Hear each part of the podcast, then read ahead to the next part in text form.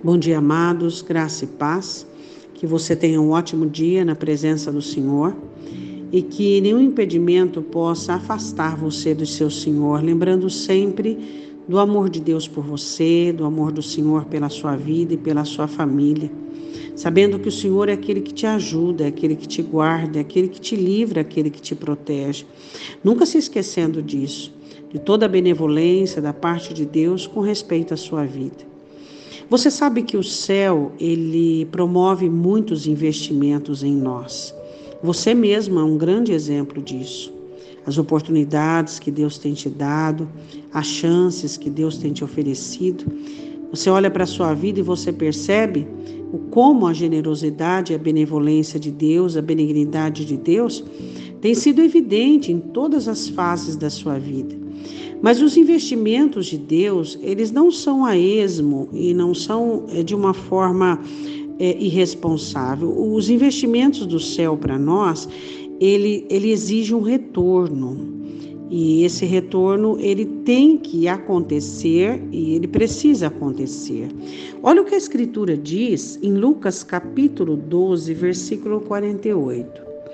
Mas o que a não soube e fez coisas dignas de açoites, com poucos açoites será castigado.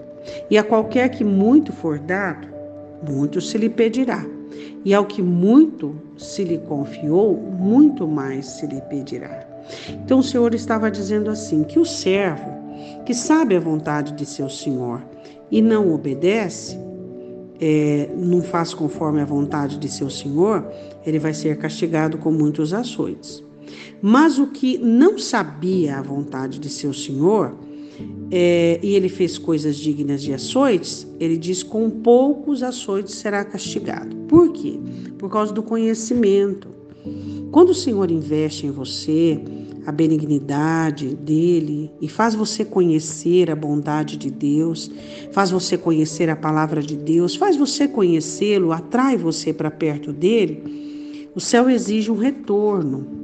Que tipo de retorno é esse? A frutificação. Lembra em João capítulo 15 que o Senhor Jesus, toda vara que não dá fruto corta, mas aquela que dá fruto limpa para que dê mais fruto? Então, o objetivo do Senhor é limpar você para que você frutifique mais. Então ele diz assim que as pessoas que não conhecem a Deus, que não sabem a vontade de Deus, quando fazem coisas dignas é, de açoite, são castigados com pouco açoites. Mas aquele, aquela pessoa que soube, que conheceu, que esteve dentro do projeto de Deus, que conhece a Escritura, que teve o privilégio de provar do Senhor e fez coisas dignas de açoite, serão castigados com muito açoite. Por quê? Porque o próprio texto, texto explica: a quem muito é dado, muito se pede. Então, todas as coisas que Deus te dá, vamos prestar atenção em que você tem abundância. Todos nós temos abundância. Você tem abundância de amigos, você tem abundância financeira, você tem abundância na sua família, você tem abundância de saúde. Você, em que área você tem abundância? Então, nesta área de abundância, é o Senhor quem fez uma diferença em você. Foi o Senhor quem colocou algo mais em você. Para quê? Para que por meio dessa abundância você tivesse uma semeadura à altura do conhecimento, à altura daquilo que o Senhor tem te ensinado. Então, essa semeadura tem que existir para quê? Para que o nome do Senhor seja glorificado.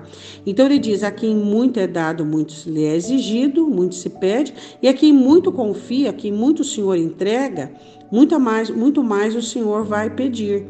Então, se o Senhor tem entregado para você o muito em alguma área, Ele quer o que? O retorno disso tudo. Oremos.